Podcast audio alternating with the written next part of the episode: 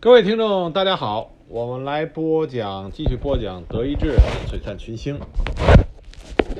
那么我们开始进入到二战，那么就要肯定是要讲啊第三帝国，那就是纳粹。那么对于纳粹的评价，这就定性的啊，那么关键性的评价，这就是没有什么可以争论的。那么纳粹德国，它是进行了近现代人类历史上最大的一次种族灭绝啊，这是他的罪行。但是就像我讲的，在评论历史的时候，尤其是在看历史的时候，我们更多的是要客观的、全面的去评价一个历史人物、历史政党和历史上的一个社会势力。那么，对于纳粹，在确定他所犯下的罪行之外啊，我们更多的要客观的来全面的看这个如政治势力为什么他能够在德国啊迅速的崛起，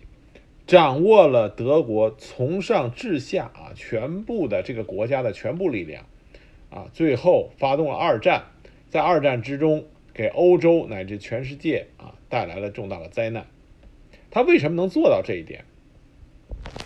那么，所以在讲二战啊，二战德国的时候，更多的我会偏重于更加全面、客观的让大家了解这个纳粹德国到底是怎么产生的，怎么建立起来的。那说起纳粹德国，他的领袖就是希特勒啊。希特勒我并不准备讲，因为希特勒很多东西都是大家已经啊耳熟能详的。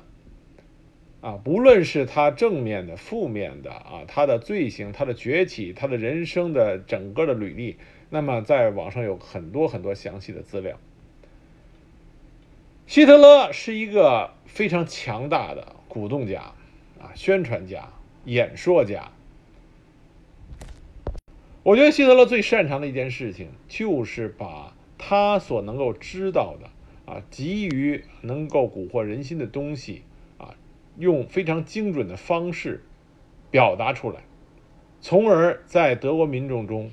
赢得极高的声望啊，这是他一个极强的本事。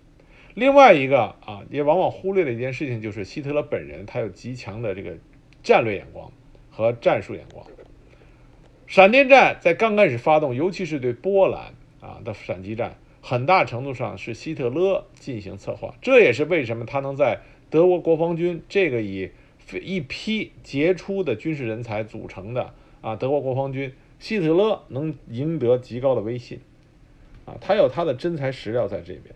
有兴趣的朋友可以啊，进一步的在网上看一看希特勒那些详尽的史料。那今天我们要讲的是希特勒啊，乃至纳粹，他能在德国崛起的一个根本就是冲锋队。很多朋友在看二战德国的时候，没有分清楚什么是冲锋队，什么是党卫军，啊，大家一直说起了纳粹德国，都想起了穿着笔挺的黑制服的党卫军。实际上，纳粹德国在崛起，它的重要基石是来自于冲锋队。什么是冲锋队呢？有兴趣的朋友可以在看二战电影的时候可以看着。二战德国纳粹他们主要有两种颜色的军服，一种呢是党卫军黑色的，另外一种是棕色的。棕色的衣服，这个就是冲锋队的标志啊！冲锋队所穿的是棕色的军棕色的制服。这里就说一句题外话，就是关于二战德军的军服，包括国防军、党卫军、冲锋队他们的制服，为什么德国国防军、党卫军？让很多军迷啊一直很推崇啊，里边有很大的一个成分是来自于他们的军服，还有他们的装备啊，可以包括他们军服上的饰品啊，都看的是啊，让让很多军迷觉得啊，这是世界上最帅的军服。他也的的确确是世界上最帅的军服。那么这里多说一句关于德军军服啊，德军军服的设计人是谁呢？他的制造商啊，设计师。就是现在大名鼎鼎的奢侈型服装品牌 Hugo Boss，很多国内的啊比较就是说奢侈品的服装品牌 Hugo Boss，很多人都知道。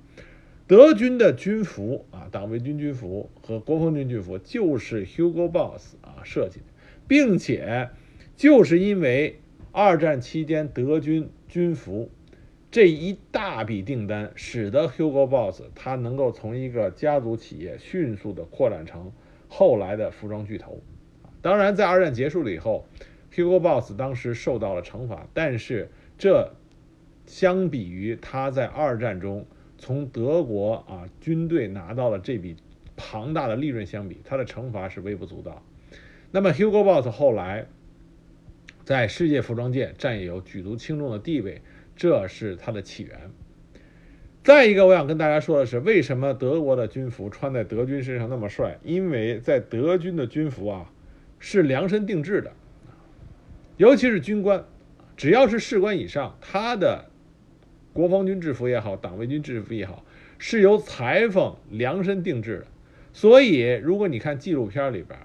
德军的军服穿在那些军官身上，那都是非常的啊，笔挺条直，没有多余，一点看不出臃肿的感觉来。这是因为所有的尺寸都是这个人的尺码啊。这是给大家普及一下，这样的话大家知道为什么德军的军服会那么帅，啊，这是题外话。那么冲锋队它的棕色军服是来自于哪儿呢？冲锋队建立的时候，纳粹刚刚是从市井啊崛起，因此还得不到像后来国防军、党卫军军服这种待遇，所以冲锋队的军服来自于一战的时候德国从东非殖民地啊。因为当时德国在东非有殖民地嘛，我们之前讲过啊，福尔贝克将军在那里打游击战，那么德国丧失掉了他的东非殖民地，而他当时东非殖民部队的军服就是这套棕色的啊制服，因为已经没有东非殖民地了，所以这批东非殖民地的军服大批的在仓库里积压，啊就被希特勒他们利用起来，成为了冲锋队的制服。那么回过头来讲冲锋队，冲锋队在纳粹崛起的路上是一个重要的力量。后来是因为发生了长刀之夜，冲锋队被清洗了，啊，这样才是后后来很多人不知道冲锋队，只知道党卫军的啊这个原因。实际上，冲锋队是早期纳粹从它建立起来的时候，冲锋队就是纳粹的武装力量，武装力量。说不好听了，就是打手部队，啊，打手部队。说到冲锋队，就要提到一个人，这个人就是恩斯特·罗姆。恩斯特·罗姆是冲锋队的最高领袖，他也是希特勒在纳粹崛起过程中，啊，希特勒的一个重要的合作伙伴。他的历史地位地位，罗姆的历史地位要高于格林，啊，要高于格林。我们都知道希特勒他的左膀右臂，啊，那么。格林是一之一啊之一，秘密警察头子、党卫军的领袖希姆莱是另外一个，戈贝尔是他的宣传喉舌，啊，这是他身边最被大人熟呃最被大家熟知的三个助手。但实际上，在纳粹崛起过程中，比这个三个人地位高的啊还有几个人。那么罗姆实际上就是其中一个重要人物，他的地位是高于格林的。罗姆和希特勒两个人相识是在德国工人党，就是后来的纳粹。当时他们加入这个小政党，当时还是小政党，只有一百来人。那个时候在一九一九年，一战刚刚结束，所以说纳粹这个党派它崛起的速度是很快的。当时这两个人认识的时候啊，在这个小党派里认识的时候啊，他们俩就很快一拍即合。他们俩之间的合作是非常默契的。希特勒主要的当时的作用就是演讲。鼓动人心，壮大德国共产党，吸引更多的这个他的信徒加入到纳粹里来。所以希特勒苦练他的演讲技巧啊，使他的声音能够感动很多的人。尽管我们很贬低希特勒啊，如果有兴趣的朋友可以看看二战的时候的纪录片，希特勒的演讲，直到今天他的演讲技巧都是叹为观止的啊，极具有鼓动力。那么罗姆呢？他当时是慕尼黑陆军第七战区参谋部上尉，啊，并且是参加过一战的老军人。于是他在利用他的身份，就公开招募啊退伍军人加入共产党。冲锋队的前身啊，名字叫做自由军团。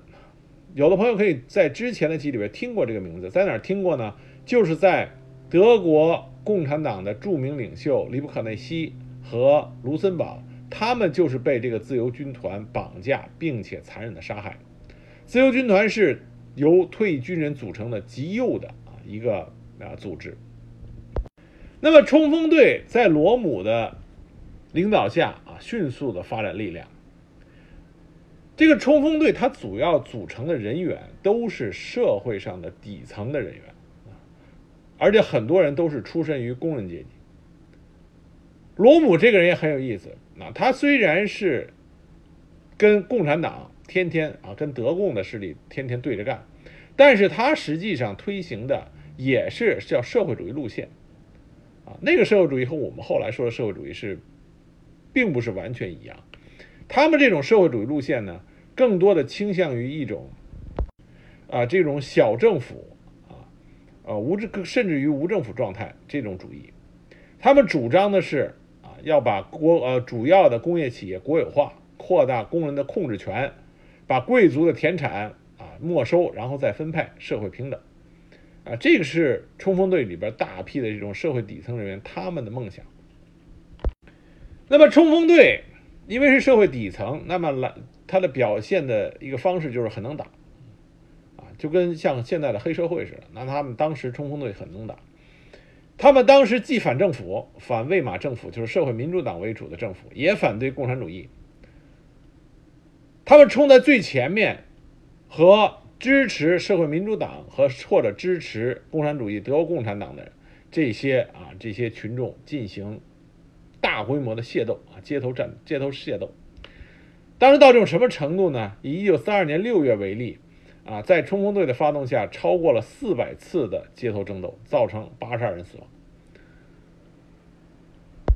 所以，冲锋队是纳粹崛起路上啊一把锋利的战刀啊，一把锋利的战刀。那么，罗姆本人。在希特勒发动啤酒馆暴动的时候啊，也表现的极为勇猛。那后来在啤酒馆暴动之后，希特勒被抓起来啊判刑。罗姆受他的委托重建啊冲锋队，但是两个人发生了争吵。罗姆在一定程度上他想保证冲锋队的独立性，而希特勒认为冲锋队应该完全服务于纳粹党。于是两个人在一九二五年闹翻了。这个罗姆呢，就去了玻利维亚的军队，啊，到那里的去训练玻利维亚的部队。后来到一九三零年底的时候，两个人又重归于好。罗姆重被委任为冲锋队的头目。罗姆这个人，他对庞大的这种啊，这种非正规的军事力量的这种啊，像冲锋队这种大规模组织的啊，领导和壮大上是有杰出的才能的。正是因为罗姆的领导，冲锋队的数量啊大规模的增加。这个时候，党卫军还在哪儿呢？党卫军在希姆莱的带领下，还是隶属于冲锋队啊。注意，这里是隶属关系。那么，在罗姆的大力的发展下，再加上希特勒上台啊，对冲锋队的支持，到一九三四年的时候，冲锋队的人数已经达到了二百五十余万人。而这二百五十余万人对纳粹党那可以算的是忠心耿耿，但是他人数太多了啊，远远超过了德国国防军，于是冲锋队就与德国国防军的矛盾加剧了。罗姆当时曾经想过啊，并且强烈的建议拿冲锋队代替德国国防军，国防军成为冲锋队的附属，这引起了德国国防军啊。这些传统军人们的极大不满，而且冲锋队当时在社会上引起的恐慌也是极为剧烈的啊！我们在很多二战电影啊，最近现在拍的很多二战电影都可以看到，穿着棕色制服的冲锋队在德国甚至奥地利大街小巷，只要他们出现的时候啊，就对待其他与他们不同信仰的啊社团组织都是进行啊非常粗暴的挑衅和殴打。当时的冲锋队经常唱着啊，唱着他们的这种啊队歌。他们的口号就是“我们有啤酒罐和椅子腿”。啊，啤酒罐就是大家一块喝酒，兄弟之情；椅子腿干嘛呢？就是那冲出去啊，进行械斗打人。当时冲锋队在社会上啊，进行了很多暴力行为啊，比如说，如果一个饭店升起了他们痛恨的共和国的三色旗，这个饭店就会被他们无情的砸掉。共产党，德国共产党传统的阵营啊，这个支持共产党的街道，屡次会被冲锋队啊以武力的方式进行攻击，并且占领。冲锋队因为是退伍军人和底层的工人为主，因此他们的战斗力是极强的，啊，冲战斗力是极强的。当时的德共就在不提，在很多内部资料里都提到过啊，跟冲锋队要用战术，实际上就是因为冲锋队的武力很强。那么冲锋队为什么在德国会赢得大量的这种信徒，并且很多人参加呢？这和在二十年代，已从美国的大经济大萧条引发了世界经济危机有关。那么工人阶级收入变少，更多的人无家可归。这个时候，冲锋队他的理念啊，那种要推翻政府、实行啊国有化，大家都有饭吃，这种理念就使得底层的工人阶级啊非常的买账。我们这里说一句，纳粹党啊，在二战之前。对德国工人阶级的工作效率要远远超于德共。我们这里要提一句啊，纳粹中有一个不为人知的人，叫做罗伯特莱伊。这个人负责的就是纳粹的公运，他是纳粹的工人福利组织叫德意志劳工阵线的领导人啊。这个人后来在二战结束的时候，纽伦南纽伦堡审判的时候，他上吊自杀了。但是他的工作是极为有效的，啊，当时他们提出了一个叫“欢乐获得力量”的活动，德国工人广泛的参与到这种活动中，这个活动给工人们带来了诸如带薪休假、廉价旅游等等大量的实际利益，并且改善德国工人的工作环境，而这种行之有效，啊，能你能看得见、摸得着的这种实带有实际利益的啊这种政策。使得啊，德国广泛的底层民众就买了纳粹的账，相信纳粹能够带领德国，尤其是自身的这个生活进入到一种更好的阶段。这是为什么德国纳粹在德国啊迅速崛起，收拢了大量民心的一个重要因素。那么，冲锋队当时在德国境内广泛的成立冲锋队之家、冲锋队酒馆，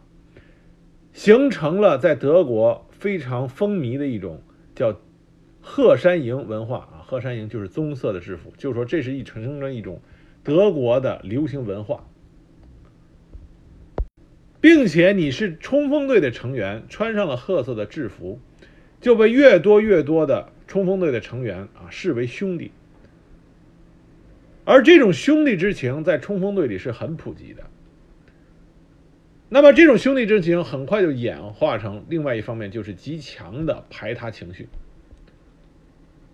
你只要不是穿着冲锋队褐色的制服，你就被认为是跟他们不是一路人，就会被排斥，甚至被殴打攻击。因此，在德国，大批的年轻人也就开始涌入到冲锋队，这是一种啊年轻人之中的认同。那么冲锋队文化更多的是在酒馆里大家一起喝啤酒，啊，培养这种兄弟的感情，对外一致对外，啊，谁不服就打谁，啊，说说简单就是这样，谁不服就打谁，党说要打谁，咱们就去打谁。一个最简单的例子，我们就可以知道当时这种文化到疯狂到一种什么程度，啊，柏林的一家饭店老板在普鲁士政府宣布一九三二年宣布禁止冲锋队的时候，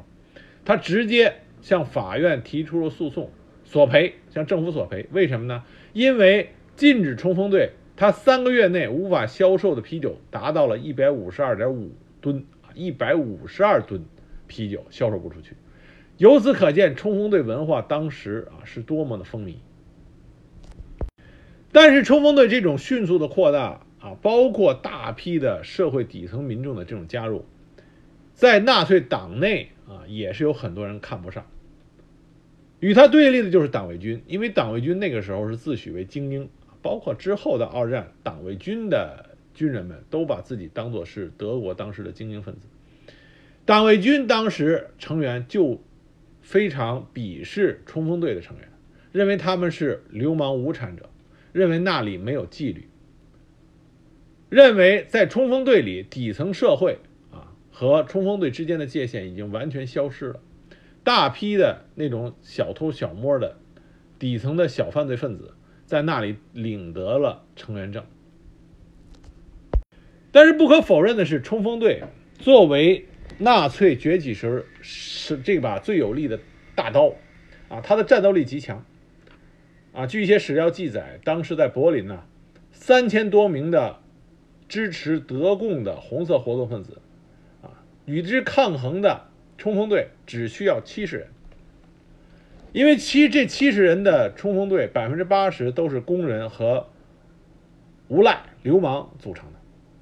因此啊，三千多名的德国共产党的红色活动分子，跟七十人的冲锋队抗衡，还赢得不了优势。那么，当时德国有没有清醒的人认识到，纳粹以及他麾下的冲锋队带来的并不是国家社会主义，而是国家社会主义招牌下掩饰掉的一种专制的恐怖主义呢？有。这里边呢提到一个人啊，他的这个律师名字叫做汉斯·里腾。这个汉斯·里腾当年曾经把冲锋队员送到了法院上啊，控诉他们，提出了诉讼。这是在一九三一年发生的事情，并且这个人啊，汉斯·里腾把阿道夫·希特勒作为冲锋队背后的指使人，把希特勒叫到了当时公开审判的证人席上。这个李斯腾，啊，这个李腾博士啊，李腾律师，在法庭上，就在希特勒当庭作证的时候，对希特勒进行了啊这个盘问。李腾想通过这个盘问，揭发出实际上纳粹真正的本质。他的盘问当时使希特勒啊很恼火，失去了他网友的平静。以希特勒的能言善辩，最终啊，他在李腾面前啊，失去了他啊这个惯有的风度啊，最终说是当庭满脸通红的咆哮，说律师先生你怎么能这么说啊？怎么能说我们从事的是非法活动？这种说法是毫无根据的啊！最后就已经进进行了歇斯底里的这种狡辩。那么这个勇敢的李腾律师在法庭之上向大家展示了。纳粹党那么有可能将德国所带带到的那个环境啊，但是很可惜，这个抗击啊淹没在了当时德国民众对纳粹党的狂热信服中。而这个勇敢的律师呢，是德国在一九三三年最早被保护性拘留的人之一啊，后来一直被关押在集中营里。在一九三八年二月份，他在达豪集中营自尽了。这是一个。众人皆对我独醒。当时德国一个非常啊有见识的啊一个人才啊一个人物，可惜现在知道他的人已经知道的很少了。汉斯·里腾，他是早期能够认清楚纳粹党本质的一个重要的德国啊有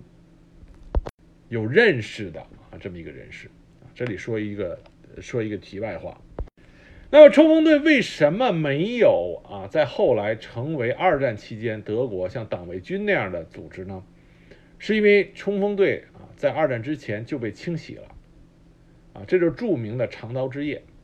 当时以罗姆为首的一百五十名冲锋队的高级啊指挥官和领导人，被希特勒安排之下，啊，在党卫军。以及秘密警察共同携手的努力下，把这这些人全部清洗掉了。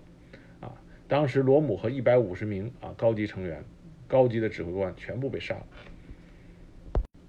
所以，我们不要老想着说纳粹是铁板一块，不是这样的。他们的啊，最终在二战中能够领导全德国，实际上他们内部也进行了残酷的这种清洗。那为什么冲锋队会被清洗呢？这是因为罗姆啊，完全把自己的冲锋队独立到了纳粹党之外，他和希特勒产生了严重的分歧。罗姆当时他鼓吹二次革命，而希特勒这个时候不能进行二次革命，为什么？因为希特勒要得到两个重要的德国势力的支持，一个就是德国的大财团，啊，你要统领全德国，你必须要得到这些大财大财团的支持。第二个就是德国国防军，你无论罗姆他再怎么吹嘘他冲锋队的这种战力，他和德国国防军这支经过铁与火打造出来的。以参谋本部为他的啊，和这些优秀的德国军官为他的骨架啊，为他的精神支柱，成立起来德国国防军，你战斗力还是没有办法比。你冲锋队和德国国防军是没有可比性的。希特勒要想实现他啊伟大的目的，当时他自己认为伟大的目的就是德国重新崛起，重新荣耀，统治欧洲，他必须得到国防军的支持。而罗姆却和国防军。产生强烈的矛盾，而且这种矛盾是不可调和的。而这个时候，在希特勒的手底下啊，不仅仅有冲锋队、秘密警察以及党卫军，就是后来的盖世太保，他们的实力已经啊也是迅速的崛起，完全能够帮助希特勒对罗姆以及冲锋队进行一次完成一次大清洗。一方面有这个需要，一方面有这个能力，那么冲锋队被清洗已经成为一个必然发生的事情。当然，罗姆和希特勒他们俩相交于危难之际啊，所以有很深的交情。希特勒但凡能够啊说服罗姆，他不会愿意对自己的这个亲密战友下下黑手，但是罗姆却毫不在意。在一九三四年，他公开的对纳粹的外交家啊罗代克就说：“他说，希特勒再也不能像以前那样任意践踏我的主张。我已经今非昔比了，我有三百万的冲锋队，所有关键职位都被我的人占据。啊，阿道夫也知道我的国防军里也有不少朋友。如果我们心平气和的解决问题啊，那还 OK。如果不这样，我就要使用武力了，不是为了我自己，而是为了我们的革命。”他甚至在柏林的凯宾斯基饭店对自己的支持者，当时啊公开的宣称：阿道夫要是把我们出卖了，他和反革命分子打得火热，只相信那些东普鲁士的将军们。阿道夫曾经是我的学生，他的军事常识都是从我这里学来的。可惜阿道夫骨子里仍然是一个平民，一个笔杆子，一个空想家，一个小资产阶级。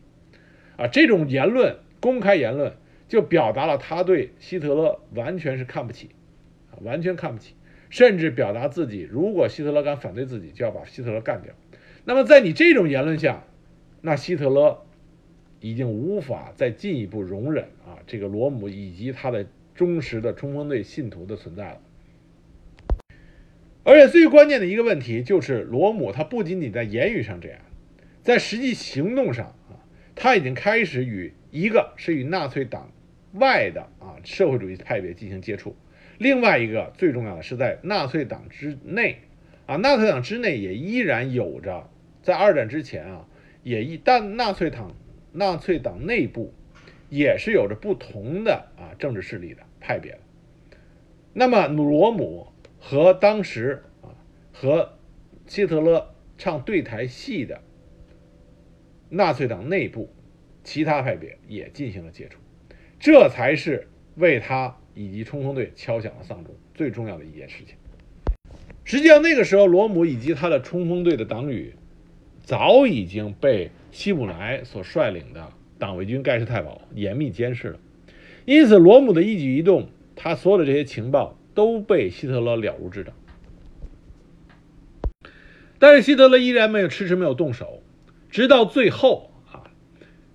从总统兴登堡元帅到国防军，到大资本家和大财阀，一致向希特勒发出了最后通牒。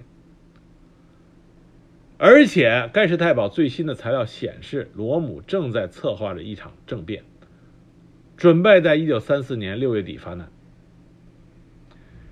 这种情况下，希特勒已经不能啊，不能再容忍或者纵容罗姆继续的啊这样进行下去。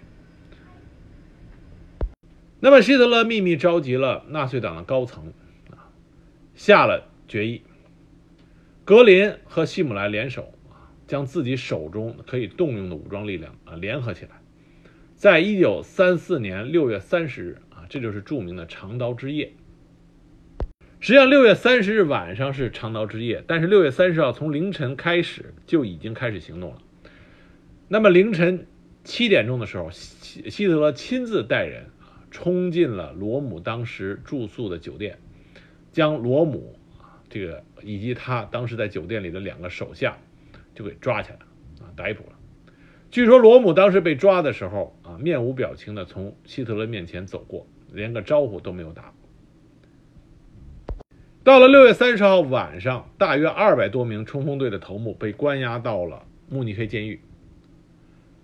希特勒最开开刚开始的时候想让罗姆自杀，所以当时他派的手下将一个最新版的《民族观察家报》放到了啊这个罗姆面前的桌子上，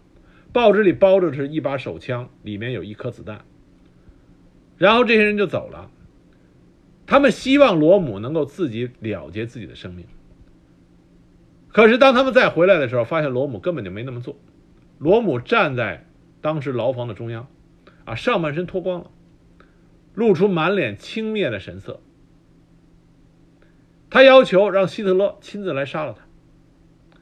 当然，希特勒不会亲自来，于是他当时的手下直接，直接就用两颗子弹了结了罗姆的生命。希特勒一共啊画在名单上画圈杀了一百五十名，一百五十个当时冲锋队的高级指挥官、中高级指挥官啊，是一共杀了一百五十名，基本上把冲锋队的中高级的指挥官清洗一空。同时，在长刀之夜中，不仅仅是冲锋队的啊这个成员，另外一些与纳粹历来都有着啊不对付啊。有着对抗的其他政界要人也遭到了毒手，包括前总理施莱切，啊，当时秘密警察直接到他们家，枪杀了啊这个施莱切和他的夫人两个人。另外一个被害的军方人物是前军情局局长布里多。再一个重要的人物就是斯特拉塞啊，这个人实际上很多人都不知道啊，格里格尔斯特拉塞。斯特拉塞实际上是纳粹党早期的一个重要的领导人之一。这个人他的理论能力很强。他在加入纳粹党之后啊，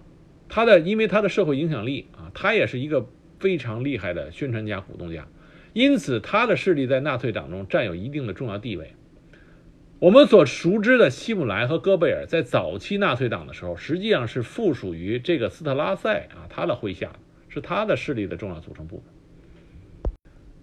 那么这个斯特拉塞他本人呢，是偏左的，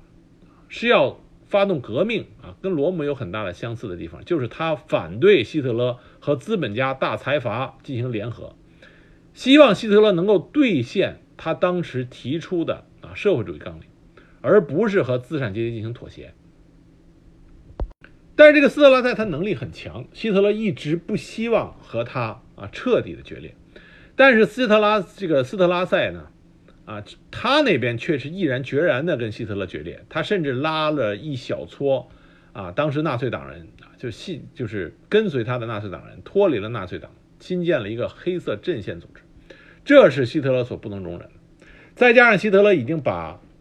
斯特拉塞手下的干将希姆莱和戈贝尔都拉到了自己这边。于是，在长刀之夜的时候，这个斯特拉塞也被希特勒派出的杀手啊，这里边他也没敢公开的，就是处决他，派出的刺客啊，直接给杀掉了。因此，长刀之夜是希特勒啊，在纳粹党内部包括外部清算自己政治敌人的一次重要的行动。在长刀之夜六月三十日和之后的七月一日两天，被杀的人数超过了四百人。跟冲锋队有关的被杀人达到了二百个，而其他被抓捕的人很多被送进了达豪集中营，在之后的几年也陆续的丧生。二战之后，在纽伦堡法庭上提供的情报来看，被害人数最终是一千零七十六人。这样就使得希特勒将德国境内和他持敌对态度的。啊政治势力，其中的领导人也好组织者也好，基本上一扫而空。因此，奠定了希特勒在之后在德国成为啊专制性的国家元首扫清了道路。而这一场啊剪除异己的杀戮事件，使得国防军彻底的站到了希特勒这一边。在事件过后，兴东堡啊专门写了一封感谢希特勒的电报，表示对希特勒感谢，避免了冲锋队和国防军的血腥冲突。而这封电报也使得这一次长刀之夜的。剪除异己的血洗行动合法化。当时国防部长布隆堡代表军方发表宣言，啊，说元首以军人的果敢和超凡的勇气攻击并粉碎了政变者。国防军作为整个国家唯一的武装力量，一向置身于国内政治纠纷之外，将以军人的忠诚和奉献精神表达感激之情。啊，因此说长刀之夜使得希特勒彻底掌握了当时国德国国防军的效忠。那么冲锋队之后的结果结局呢？实际上，冲锋队他所清除掉的是他的高层军官，大量的中级军官被捕，但是真正庞大的这个冲锋队的底层士兵和低级军官，他们被打散编制。并入了急剧扩充的国防军，少数人去了党卫队。冲锋队这个编制并没有丧失掉，它依然保留了少数的成员啊，是形式上的存在。但是它大量的成员实际上是补充到了国防军，这也就解释了为什么在二战中，德国的国防军对讲呃对希特勒他的忠心啊是不容置疑的。因为他的底层成员大部分都来自于冲锋队，而冲锋队又是一个极度信仰、啊信奉纳粹党这个组织的啊这个忠心耿耿的年轻成员，因此，长刀之夜是希特勒进行的一次非常成功的啊清洗活动，一方面清洗了自己的异己，另外一方面将冲锋队这个庞大的啊达到二百五十余万人的这个庞大的有生力量。并入到国防军，从而使得希特勒对国防军，啊，有了充分的掌握，为二战之中实现希特勒战役战术上的目标，啊，提供了强有力的军事保障，所以说长刀之夜是希特勒他的一个非常得意之作。那么今天我给大家讲的这个呢是。在纳粹啊二战崛起啊之前崛起，整个统领德国啊赢得德国的绝对控制权，将希特勒推上啊独裁专制的这个最高领袖位置之前发生的最重要的一次长刀之夜。因为强刀之夜是我们了解纳粹、了解第三帝国不可逾越过的一个重要事件。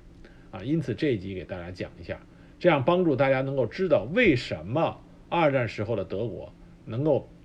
国防军能够和希特勒跟纳粹站在一条战线上啊，并且坚定不移地执行希特勒和纳粹的所有的这些啊战略意图。这就是因为之前发生了这起长刀之夜，这是重要的一个因素。